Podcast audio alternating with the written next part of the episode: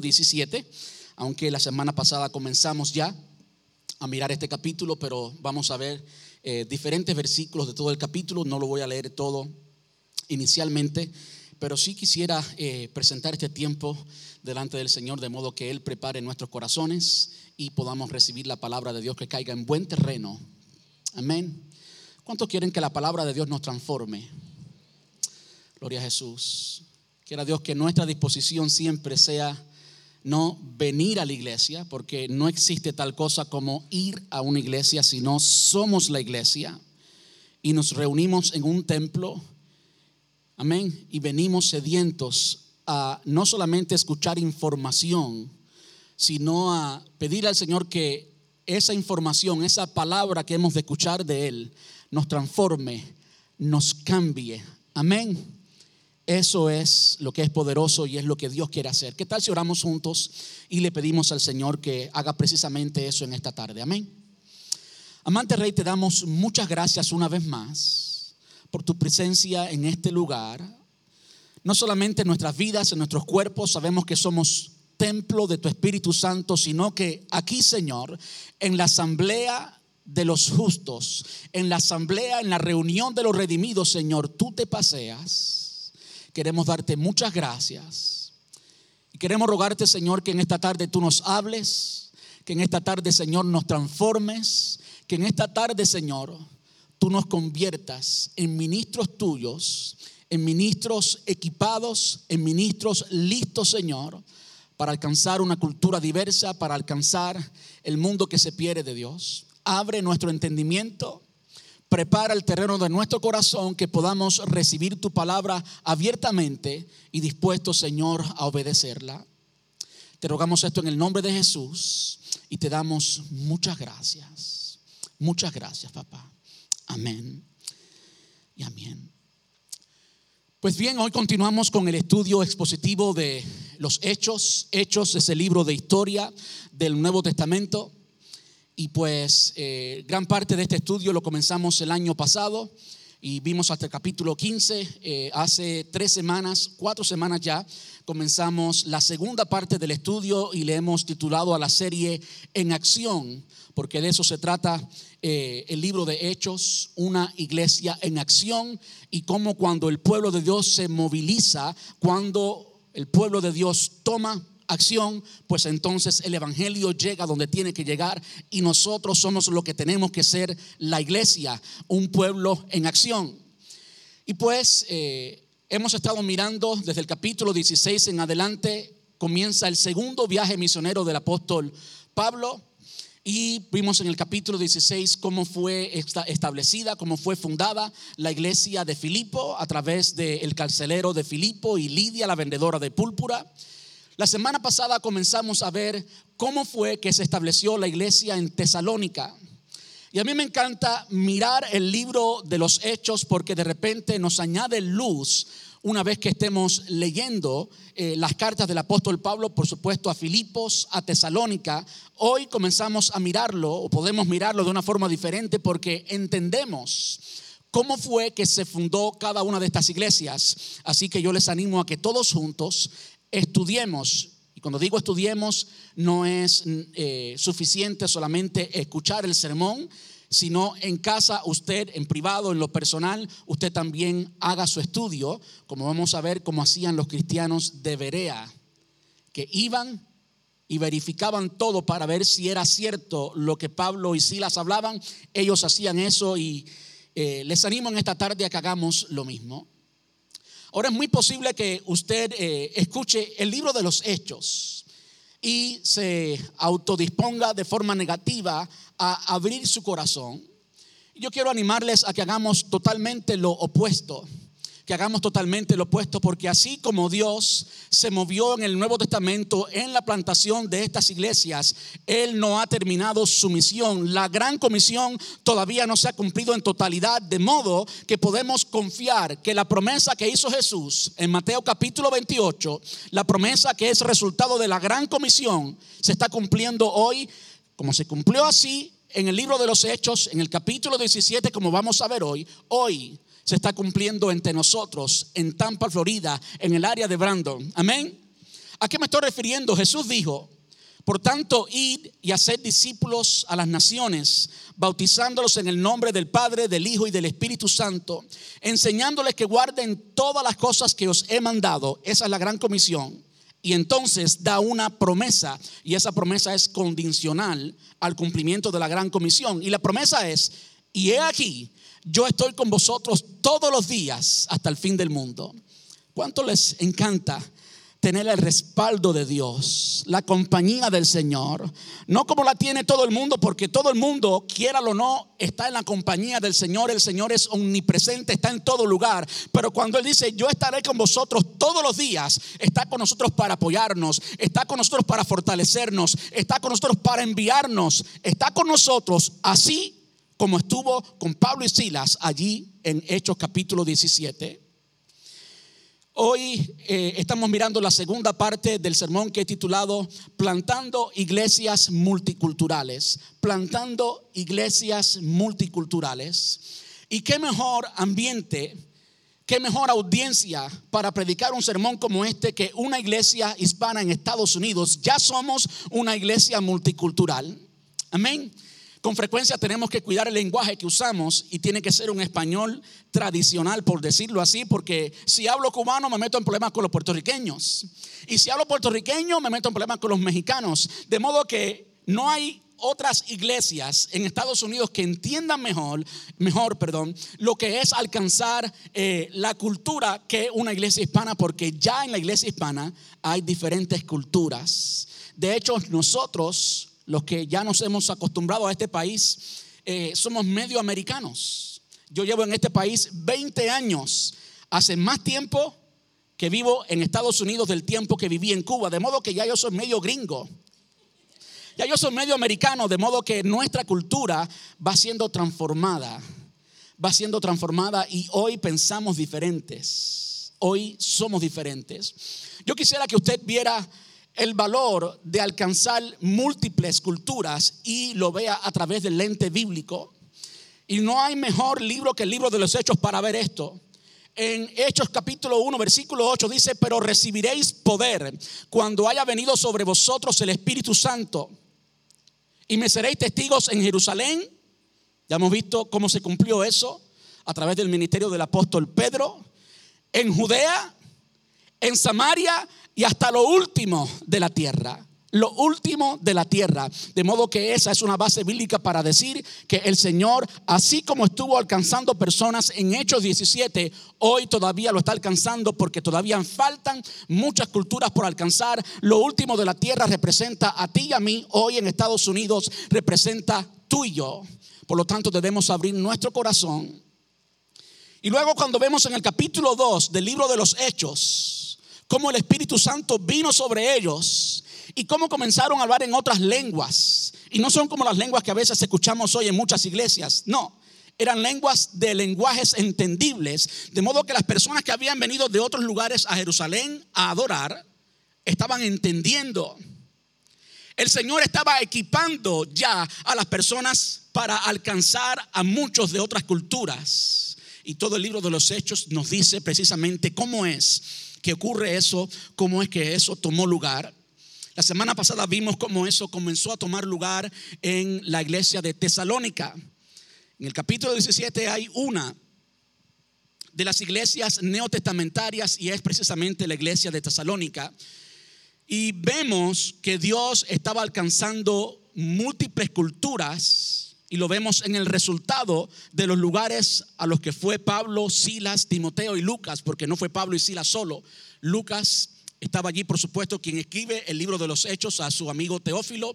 Y también estaba allí Timoteo, el apóstol Pablo, como aprendimos hace cuatro domingos atrás, eh, tenía un equipo, estaba formando un equipo y los estaba entrenando. Ellos estaban viendo, estaban siendo parte, también estaban ministrando. Y cuando miramos el resultado, eso lo vimos la semana pasada, quizás lo puedan ver en sus pantallas, cuando miramos el resultado del ministerio del apóstol Pablo en Tesalónica, vemos que se convirtieron unos pocos judíos y se convirtieron muchos griegos, mujeres y hombres prominentes. Ya hablamos de eso, usted tiene que escuchar el sermón del domingo pasado. Cuando vamos a Berea, sabemos que se formó un escándalo allí. Formaron un escándalo allí los religiosos, los fariseos formaron un escándalo porque se habían tenían envidia. Literalmente, usted puede leerlo. Tenían envidia de lo que eh, del resultado del ministerio del apóstol Pablo y Silas. Y como tenían envidia y el pueblo no respondía así a su religiosidad, le formaron un alboroto allí, formaron un problema y Pablo y Silas tuvieron que ir a Berea. Y cuando Pablo y Silas llegan a Berea, el resultado es muy similar. Esta era gente mucho más abierta, pueden leerlo. Y recibieron al Señor también mujeres y griegos eh, mujeres y hombres griegos, tanto como judíos. También muchos judíos recibieron al Señor allí. De modo que comenzamos a ver la, la, la diversidad de personas que entran a la iglesia del Señor. Y lo mismo sucedió en Atenas. Atenas. Hoy no vamos a mirar los, resultados porque eso los vimos la semana pasada, pero hoy sí vamos a ver los métodos. Los métodos que usó el apóstol Pablo para alcanzar a estas personas. Y yo quisiera comenzar diciendo que a través de la historia, a través de la historia, el Señor ha usado diferentes métodos para alcanzar las personas. Los métodos cambian con la cultura. Lo que no cambian son los principios, lo que no cambia es el mensaje lo que no cambia es la santidad de Dios, lo que no cambia es el carácter de Dios, lo que no cambia es el carácter de nosotros como cristianos, pero los métodos tienen que cambiar. Los métodos que se usaron hace muchos años no son relevantes, no son eficientes, no son prácticos hoy. Y sería muy inútil quedarnos amarrados métodos antiguos como si los métodos fueran santos o fueran alguna cosa a la que aferrarse. Yo quiero animarle a que usted mire las escrituras para que entienda que los métodos tienen que cambiar con la cultura. Hoy vamos a ver eh, ciertas similitudes de los métodos que el apóstol Pablo usó para alcanzar a estas culturas en la iglesia en Tesalónica, en Berea y también en Atenas, que hay mucho que decir de Atenas y en eso no solamente se enfoca el apóstol Pablo y Lucas lo documenta, sino que nosotros también vamos a tomar gran parte del sermón hoy para examinar el sermón, la homilía que el apóstol Pablo enseñó allí en Atenas. La semana pasada vimos eh, ciertos métodos que usó en la iglesia en Tesalónica. Y está en el versículo del 2 al 3, por supuesto del capítulo 17 del libro de los Hechos. Quiero leerlo rapidito. Dice, como era su costumbre, la palabra costumbre indica precisamente un elemento de la cultura. ¿Qué es la cultura? Bueno, la cultura tiene que ver no solamente con el idioma, sino con las costumbres, las leyes, la forma de vida. La costumbre del apóstol Pablo era la siguiente, como era su costumbre, Pablo fue al servicio de la sinagoga y durante tres días de descansos ah, seguidos, durante tres semanas, tres sábados, usó las escrituras para razonar y ahí vemos un elemento muy importante de cómo Pablo, eh, cuál fue el método que usó Dios a través de Pablo para alcanzar a estos cristianos de Tesalónica. Razonó con la gente, explicó las profecías y demostró que el Mesías tenía que sufrir y resucitar de los muertos. Decía, este Jesús de quien les hablo es el Mesías. Entonces vemos cómo Pablo estaba donde? En la sinagoga, donde se reunían los judíos. Y cuando estaba en la sinagoga, ¿qué usó? Usó el Torah, usó la profecía, usó lo que los judíos tenían como autoridad bíblica. Y usando eso, fue entonces que él demostró, que él razonó y que él explicó que el Mesías tenía que sufrir. Usted tiene que darse cuenta eh, lo exacto. El apóstol Pablo lo que predicaba era exactamente lo que su audiencia tenía que escuchar. Pablo no le habló de filosofía a los tesalonicenses, no le habló de sus experiencias personales a los tesalonicenses, le habló que la ley judía, porque le estaba hablando a judíos, y a través de la ley judía em, eh, arregló lo que ellos no creían bien. Los judíos creían que el Mesías como iba a ser el libertador del pueblo de Israel, tenía que ser un libertador eh, político, tenía que ser alguien que del frente ganara victoria sobre sus enemigos y que fuera un rey. Y es por eso que ellos no pudieron identificar al Mesías, a Jesús, como rey cuando estaba clavado en la cruz del Calvario y cuando no se parecía para nada a un rey. El apóstol Pablo, ¿qué fue lo que hizo? Razonó, explicó y demostró usando la ley de ellos que el Jesús a quien ellos habían rechazado era precisamente el Mesías. ¿Qué nos enseña eso? Eso nos enseña que tenemos que conocer la cultura a quien le estamos hablando. Y tenemos que conocer exactamente cuál es la falta de esa cultura. Usted no puede predicarle eh, igualmente a un musulmán como le predica a un hindú, como le predica a una persona que es atea. No puede predicarle igual porque están en diferentes lugares, creen diferentemente y si usted va a ser eficiente en alcanzar a esa persona, tiene que hablar en el idioma de esa persona. Y vamos a verlo una y otra vez como el apóstol Pablo lo hacía. Ahora vamos a ver que así como Pablo hacía esto en Tesalónica, muy parecido sucedió en Berea y también muy parecido en Atenas. Y vamos a enfocarnos un poquito más en Atenas. Pero permítame decirle algo que es muy importante. A pesar de que hoy en día hay tantos recursos para estudiar la palabra, hay tantos diccionarios, tantos comentarios, tantas versiones de la Biblia, hay Biblias de estudio de todo tipo, de mujeres, de niños, de trabajadores, rosadito, color azul, hay de todo tipo de Biblia. Pero aún así existe mucha ignorancia bíblica en la iglesia de Dios. Yo me maravillo, me alarmo cada vez que escucho estupideces, tonterías en YouTube, en los medios de comunicación, porque así como los medios de comunicación se abren a cualquier persona, y cualquier persona literalmente con un poquito de astucia puede alcanzar con su mensaje al mundo entero, pues la información que hay accesible para todos es mucha.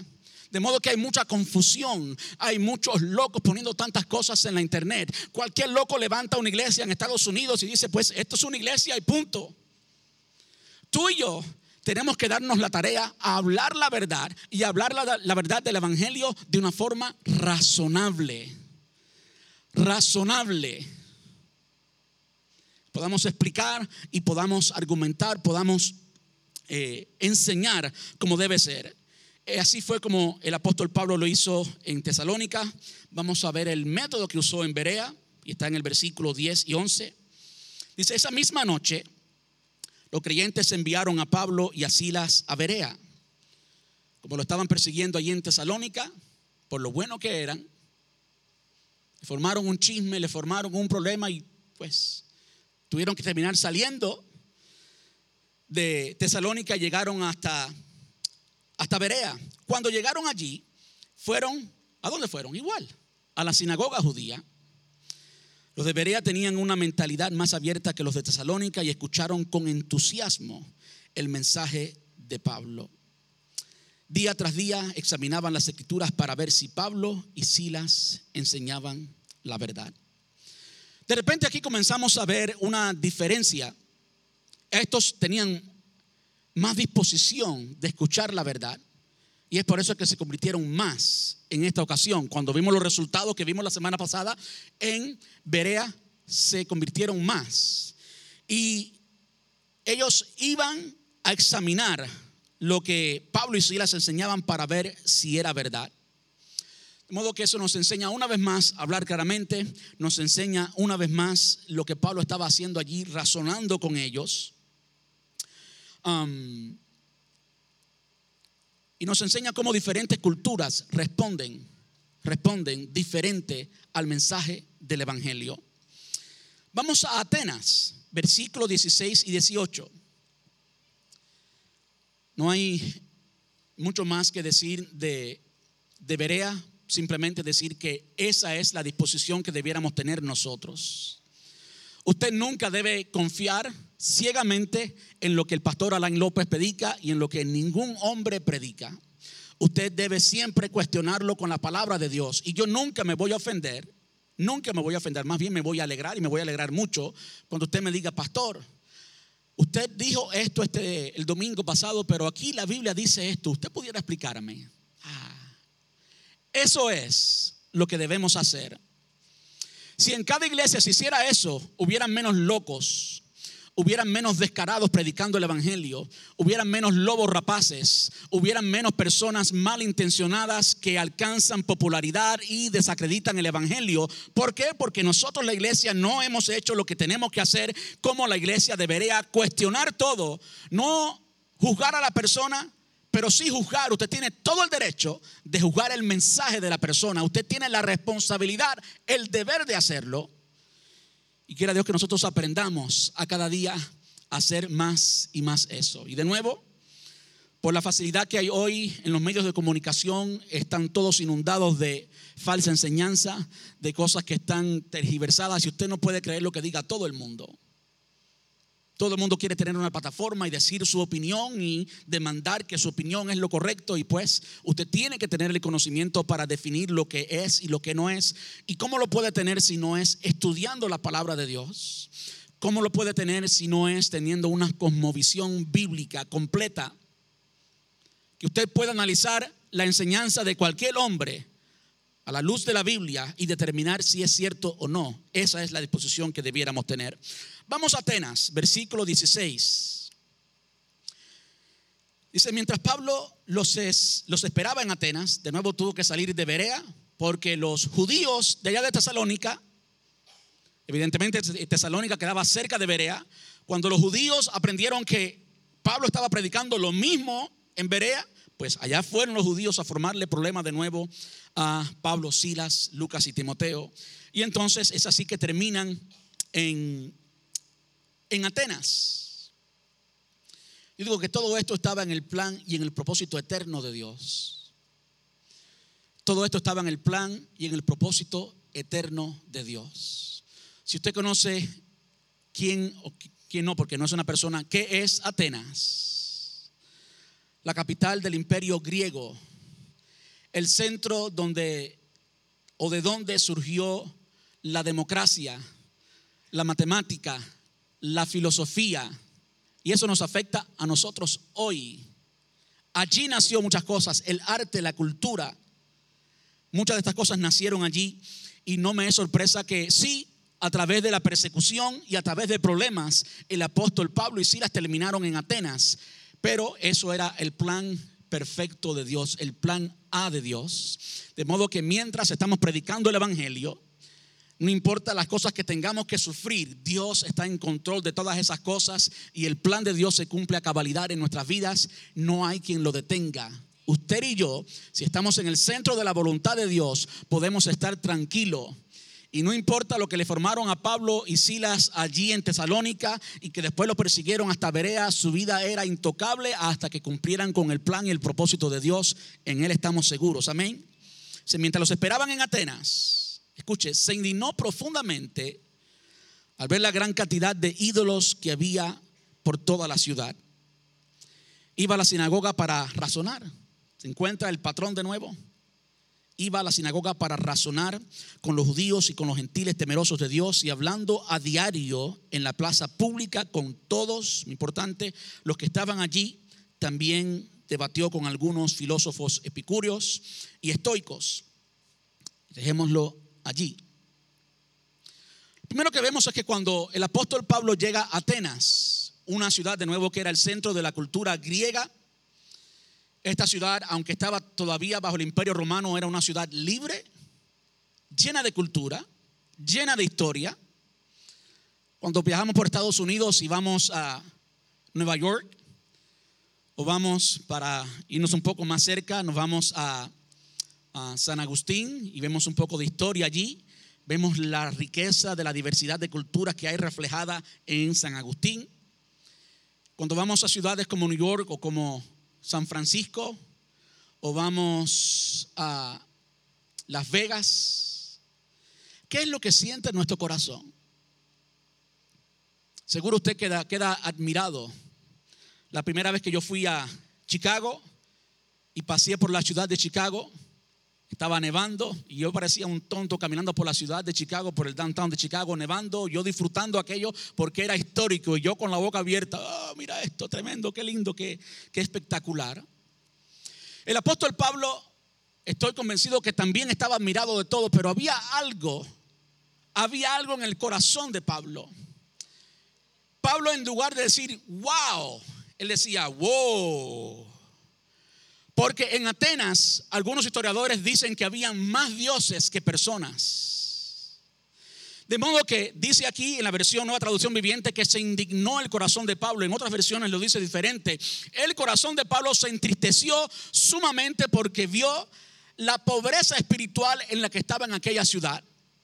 Y yo animo a cada uno de nosotros visitando a cualquier ciudad eh, popular en este país y fuera de este país, que miremos la ciudad a través del lente de Dios, que miremos la ciudad como Dios la ve, para que entonces podamos sentir lo que Dios siente por esa ciudad. Dios siente compasión, Dios siente dolor. Y tú y yo, cuando estamos en cualquier lugar y comenzamos a ver cómo la gente está tan sedienta, tan necesitada de Dios, tan necesitada de esperanza, tan necesitada de amor, tan necesitada de paz, que lo buscan en diferentes maneras y quieren llenar su corazón con muchas cosas y lo buscan en cualquier lugar.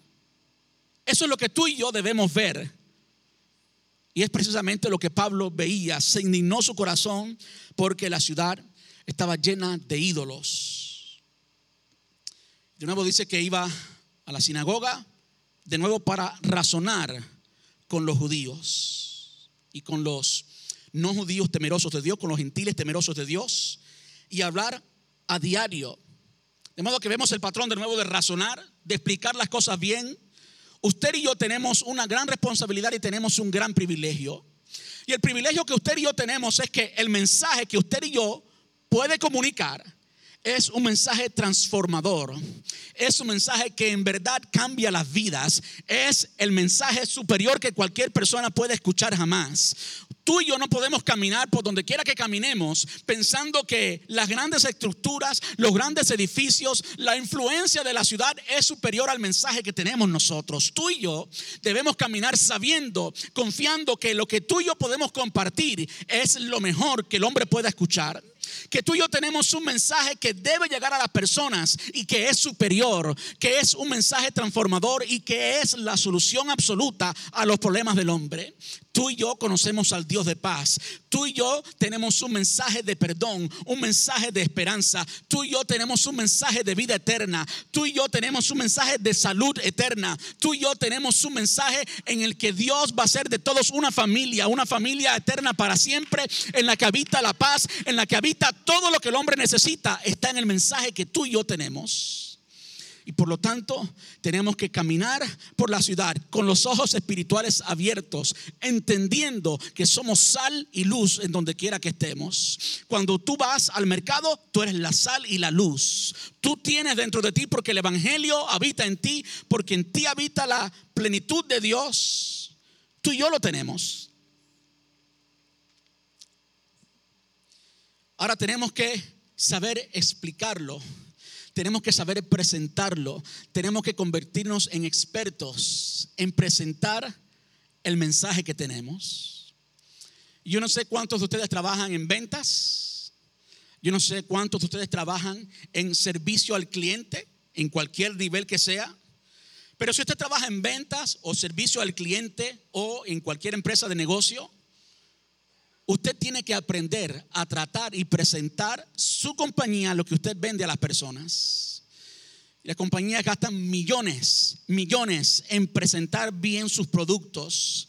¿Por qué nosotros no vamos a estar en la disposición de presentar el mejor mensaje que la humanidad tiene que escuchar y presentarlo de una forma legible, de una forma entendible, de una forma correcta, de una forma lógica? ¿Por qué no? ¿Cómo se alcanza eso preparándonos? Preparándonos. El apóstol Pablo dijo, estad siempre, siempre preparados para presentar evidencia a todo aquel que demande razón de vuestra esperanza. Siempre tenemos que estar preparados para presentarlo y presentarlo bien.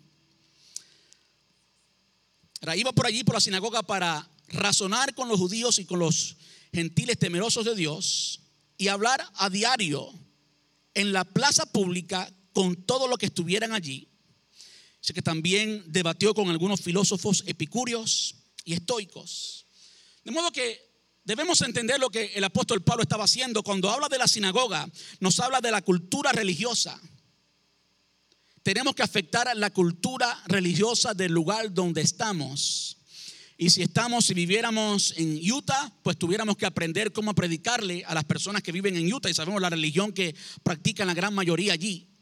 Y si, si viviéramos en el Medio Oriente, tuviéramos que prepararnos diferente. Amén.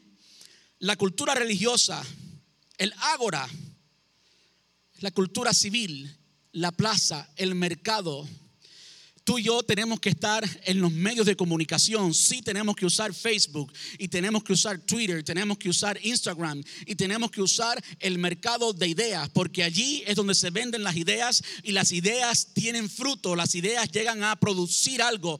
Tú y yo tenemos que estar en todos los medios de comunicación. Por eso debemos estar en la radio, por eso debemos estar también en la televisión, donde quiera que estemos. Yo estoy convencido que si el apóstol Pablo, que si Jesús estuviera hoy aquí, usara todos los medios de comunicación. ¿Por qué? Porque el mensaje es importante, porque el mensaje es el único que tiene esperanza, el único que nos lleva al Padre, el único que ofrece perdón, la única religión que ofrece gracia, favor inmerecido, somos nosotros los cristianos. El resto del mundo, el resto de las religiones tienen que ganarse su estado, su relación con Dios de acuerdo a lo que ellos creen y lo que ellos practican, pero tú y yo lo recibimos gratis lo recibimos como un regalo. Tú y yo tenemos una verdad gloriosa que el mundo necesita oír y por lo tanto, no solamente en la cultura religiosa, en los lugares religiosos, sino también en el mercado, afuera en la calle. La iglesia debe estar también afuera en la calle. Y hablando de métodos, yo respeto mucho, respeto mucho la obra, aunque ellos lo hacen muy mal porque tienen la doctrina incorrecta la obra de los testigos de Jehová, pero no hay nadie que toque puertas más que ellos y que tengan una estrategia evangelística mejor que ellos en ese sentido. Eso debiéramos imitarlo de ellos. Eso solamente, no lo otro. Eso debiéramos imitarlo de ellos. Y sí, aunque hoy en nuestra sociedad, en la ciudad en que vivimos, no es práctico o no es quizás el método más eficiente tocar puertas o pararnos en la ciudad o pararnos en una esquina con una bocina como hacíamos en algunos de nuestros países. Hoy tenemos los medios de comunicación. Y yo quiero decirles, son eficientes. ¿Quién aquí hoy no tiene celular? Si usted no tiene celular hoy, por favor levante su mano. ¿Quién no tiene un celular en este, en este, en este lugar aquí? Todos tienen celular, ¿verdad que sí? ¿Quién no tiene Facebook en este lugar? Si usted no tiene Facebook, hay unos pocos. Dios los bendiga. Ustedes tienen más tiempo que nosotros. ¿Se da cuenta el número de personas que tienen la plataforma abierta al mundo entero? Y sí gastamos tiempo aquí porque así nos comunicamos. Hay métodos que podemos usar para predicar a Cristo, para predicar el mensaje de salvación y debemos hacerlo. Debemos que, de modo que la cultura civil también tiene que ser afectada por nuestro mensaje. Y por último, la cultura política. La cultura política. Aunque yo creo que los pastores no somos políticos, somos pastores. Hace mucho tiempo, cuando estábamos en la época de las elecciones, yo prediqué un mensaje que le titulé El rey y el profeta, hablando de la posición que debe tener la iglesia y la iglesia debe ser el profeta pero todo rey necesita un profeta. Tenemos que tener cierta influencia sobre la política. Y si hay razones por las que hay leyes que llegan a ser leyes que están en contra de la iglesia, en contra de nosotros, es porque no hay suficientes cristianos metidos en la política. Pero yo quiero decirle que Moisés era un político y habían muchos de los hombres de Dios, de los jueces, eran por supuesto políticos. De modo que sí hay tal cosa como un ministerio para estar dedicado a la política y debemos hacerlo.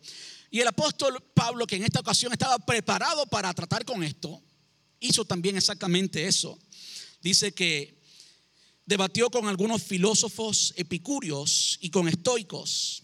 Los epicúreos tienen que ver con una doctrina, con una filosofía que surgió en los 300 antes de Cristo Ahora, entiéndase lo que los epicúreos creían. La filosofía de ellos es que los dioses, más de uno, los dioses existían, pero no tenían ninguna relación con el hombre. ¿Qué vio el apóstol Pablo allí? Estas personas necesitan entender que el único Dios, no Dios, es el único Dios, se hizo hombre para tener una relación con nosotros, algo totalmente contrario a lo que ellos creían. Entonces, él estaba discutiendo con estos eh, epicúreos y ya tenía un campo misionero que combatir, que alcanzar. Segundo, creían que el universo surgió de la nada y por casualidad. ¿Les suena familiar? El universo surgió de la nada y por casualidad. La teoría del Big Bang. De la nada y por casualidad. De hecho, eso no le da ningún valor a ti y a mí, ni a nada inteligente y valioso que hay en la tierra hoy. Pues ahí había otra idea que gobernaba que él tenía que evangelizar. También decía los epicúreos que somos simplemente materia, que nada ocurre después de la muerte, que la muerte es el fin de todo. Por lo tanto, la vida consiste en evitar el dolor y en buscar el placer. Y eso también gobierna. Las personas que se dicen ser ateos, hay muy pocos ateos. Hay muchos que se dicen ser ateos porque creen precisamente esto, creen que somos materia y que cuando este cuerpo de carne y hueso termina, terminó todo y por lo tanto la vida consiste en evitar el dolor, evitar el sufrimiento y gozar la vida loca como Ricky Martin. ¿Eh?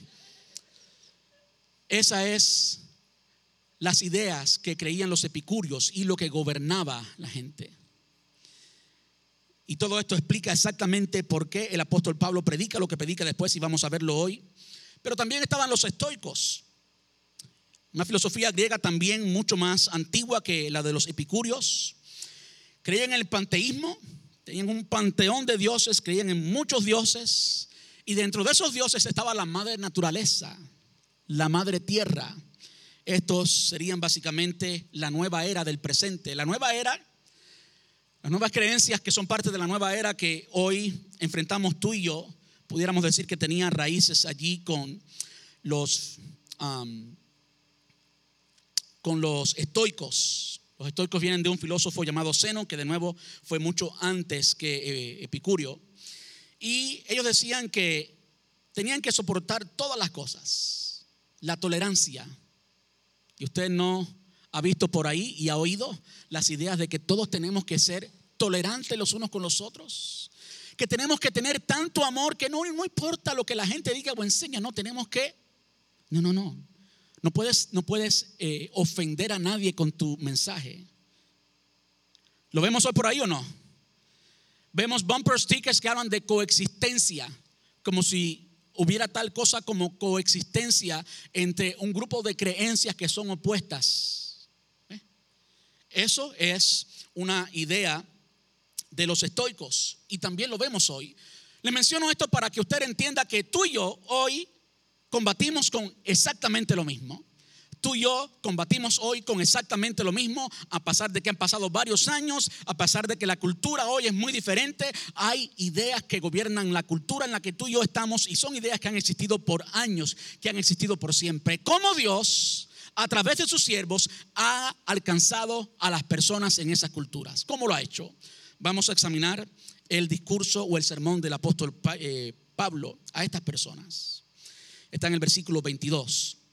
Dice, hombre de Atenas, veo que ustedes son muy religiosos en todo sentido.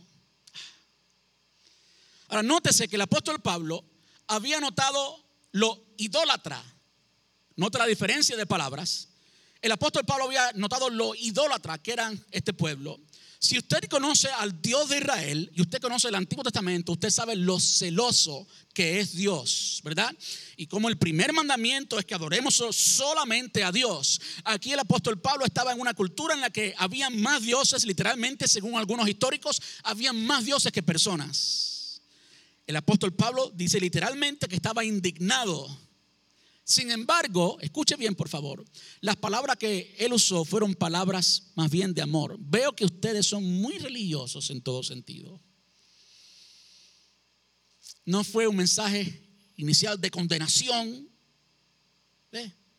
Ustedes son todos unos hijos del diablo porque adoran a otros dioses. Él no dijo eso.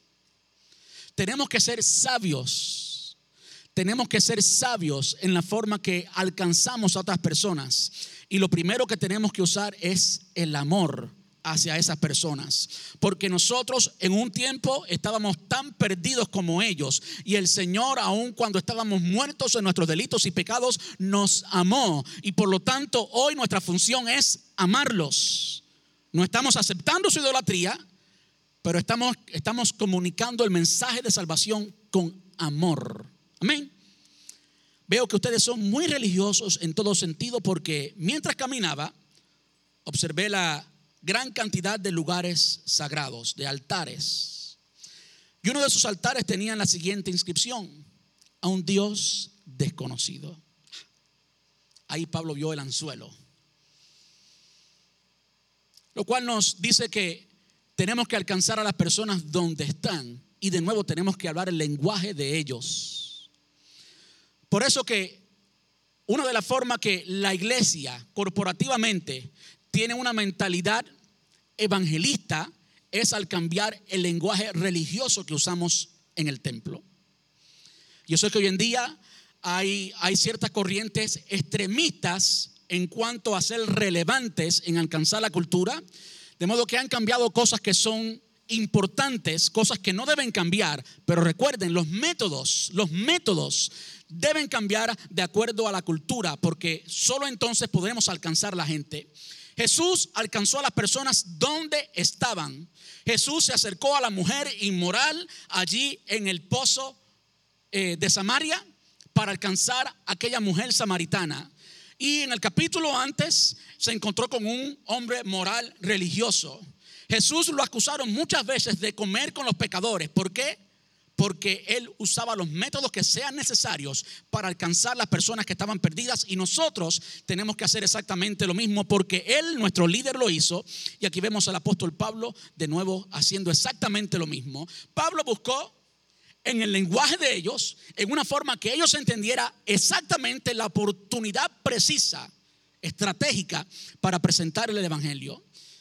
Había allí un altar dedicado a un Dios desconocido, como que eran tan panteístas, tenían tantos dioses, eran tan idólatras que querían estar a salvo para que si se le olvidó el nombre de algún dios, pues tener un altar para él, para que no estuviera ese dios enojado con ellos. Y precisamente esa fue la oportunidad que Pablo, que Pablo usó para presentar al Señor. Dice, ese Dios a quien ustedes rinden culto sin conocer, es de quien yo les hablo. Él es el Dios que hizo el mundo y todo lo que en él hay. Acuérdense con quién estaba hablando él. Personas que querían que el mundo fue parte de la casualidad y fue parte de la nada. Ahora él estaba diciendo que ese Dios, nótese como Pablo ya tenía la atención de ellos, ese Dios a quien ustedes rinden culto es de quien yo les hablo. Él es el Dios que hizo todo lo que hay en él. Él es el Dios creador ya que Él es Señor del cielo y de la tierra, no vive en templos hechos por hombres. Y las manos humanas no pueden servirlo porque Él no tiene ninguna necesidad. Él es quien da vida y aliento a todo y satisface cada necesidad. De un solo hombre creó todas las naciones de la tierra. De antemano decidió cuándo se levantarían y cuándo caerían, y determinó los límites de cada uno, hablando de la, soberanía, de la soberanía y el poder absoluto de Dios. Una de las cosas que podemos entender es que Pablo, por encima de la cultura y del poder que tenían todas estas ideas, Pablo entendía que el mensaje que él tenía que presentar era el mensaje transformador y era la verdad. Usted y yo podemos predicar lo que predicamos porque es la única verdad y usted tiene que presentarla con valor. Usted tiene que presentarla eh, sabiendo lo que usted está hablando. Esa es la única verdad. Dice, pues en Él vivimos, nos movemos y existimos como dijeron algunos de sus, de sus propios poetas. Nosotros somos su descendencia. Y como esto es cierto, no debemos pensar en Dios como un ídolo diseñado eh, por artesanos y hecho de oro, plata o piedra. En la antigüedad, Dios pasó por alto la ignorancia de la gente acerca de estas cosas. Pero ahora Él manda que todo hombre, perdón, que todo el mundo en todas partes se arrepientan de sus pecados y vuelvan a Él. Entonces vemos cómo el apóstol Pablo cita, y esto es una de las cosas que a mí me falta, yo necesito educarme más, de hecho ya es una decisión que voy a continuar educándome más, porque vemos cómo el apóstol Pablo era un hombre completo. Yo no creo que el apóstol Pablo tuvo la oportunidad de prepararse para un sermón como yo tuve la oportunidad de prepararme para este sermón sabiendo que hoy iba a predicar aquí. Pablo se paró allí sin bosquejo y de su mente citó literalmente a dos de los poetas griegos y usando de nuevo las citas de esos poetas griegos les presentó de nuevo el Evangelio. Usted se da cuenta cómo es que nosotros tenemos que estar tan envueltos en la cultura, tenemos que conocer tanto la cultura que podamos usarla para presentar. Tenemos que hacer la parte de nuestros métodos para presentar el mensaje de salvación. Tú y yo tenemos que encontrar a las personas donde están, allí presentarles el amor, el presentarles el mensaje de salvación con amor y con claridad. Amén con amor y con claridad y usando todos los métodos que son eficientes, que son relevantes para comunicar el mensaje eficientemente. Dice, termina diciendo, pues Él ha fijado un día para juzgar al mundo con justicia por el hombre que Él ha designado y demostró a todos quién es ese hombre a levantarlo de los muertos y entonces le presenta a Jesús. Y podemos ver, como vimos eh, la semana pasada, cuántos de ellos llegaron a servir al Señor, cuántos de ellos se entregaron al Señor. Vimos los resultados la semana pasada.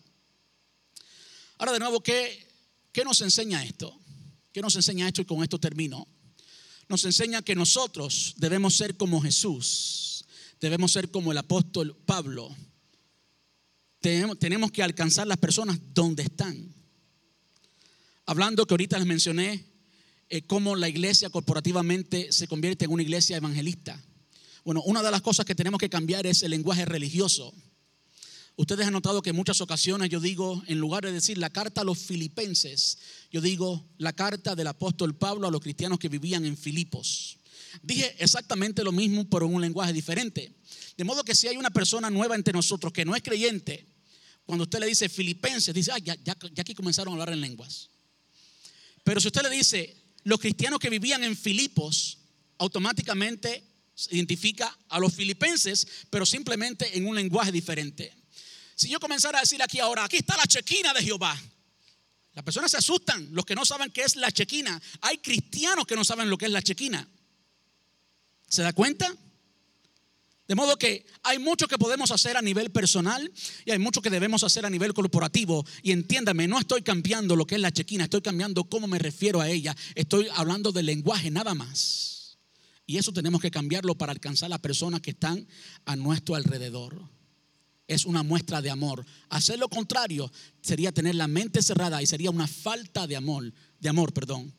Y la presencia de una religiosidad cerrada que no alcanza a las personas. Debemos alcanzar a las personas donde están y usando los métodos relevantes y eficientes para comunicar el mensaje eficientemente. Y eso siempre es con amor y con claridad. Con amor y con claridad. Ahora quiero llevar esto a nivel personal y terminamos con esto. Quiero llevarlo a un nivel personal. Las personas a tu alrededor ¿qué estás haciendo para alcanzarlos a ellos donde están? Si comienzas a juzgarlos a todos, ustedes son unos idólatras, ustedes son estos, bla, bla, bla, bla, a juzgarlos a todos, no estás demostrando amor. No tenemos que encontrarlos donde están. Sin convertirnos en ellos, pero tenemos que ir donde están ellos, en todo sentido, no solamente físicamente, tenemos que ir donde están ellos. Allí comunicarles la verdad bien presentada. Hoy en día hay mucha información, hay mucha más educación que antes. Las personas ya no son tan ignorantes como antes. Un testimonio solamente a veces no es suficiente. Y si la palabra de Dios nos fue revelada a todos nosotros y nos fue entregada escrita y hoy hay tantos, tantos, tantos, eh, tantas herramientas y tantos métodos para estudiar la palabra, debemos conocerla y presentarla bien para entonces alcanzar a las personas. Yo quiero terminar diciendo que un lenguaje que todo el mundo entiende, un lenguaje que todo el mundo necesita, un lenguaje que lo pueden hablar los mudos, un lenguaje que debe ser característico de la iglesia, el lenguaje eterno de Dios, el lenguaje de todo cristiano debe ser el amor, debe ser el amor.